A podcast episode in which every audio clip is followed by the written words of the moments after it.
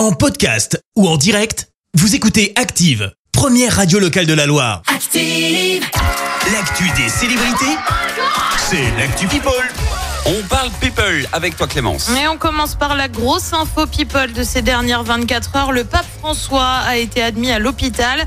Alors a priori rien de grave. hein. Le pontife aurait été euh, opéré d'une hernie abdominale. Tout se serait bien passé, indique le Vatican.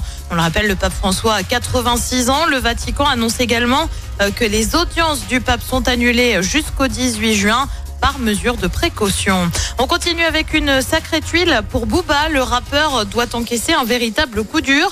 Son concert prévu au Maroc le 21 juin prochain a tout simplement été annulé. Décision prise par les autorités locales en cause des soupçons de sexisme. Il aurait notamment tenu, je cite, des propos dégradants envers les femmes marocaines et nord-africaines dans certains de ses morceaux. Et bah oui, clivant, le Booba. Ah bah là. Elle remporte son procès. La justice a donné raison à Dua Lipa pour un procès pour plagiat. Ça concerne cette chanson.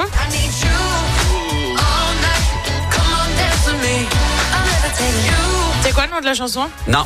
Ouais, c'est Levitating, un groupe de reggae estimait qu'il y avait des similitudes avec leur titre. Ah oui, Euh, c'est vrai ça. Finalement, le tribunal a donc tranché et affirme de son côté qu'il n'y a pas moyen de conclure de manière plausible à un plagiat. Et puis on termine avec un nouvel album signé Christine and the Queens. Euh, Ça s'appelle Les Adorables Étoiles et ça compte quand même une collab avec une certaine Madonna. Rien que ça. Ah oui. Christine and the Queen s'était Ah passée oui. euh, par les États-Unis avec une participation au prestigieux festival Coachella. Et bah ouais, rien que ça. Oh bah dès que ça sort de toute façon, on vous tient au courant, hein, promis. Ouais. hein.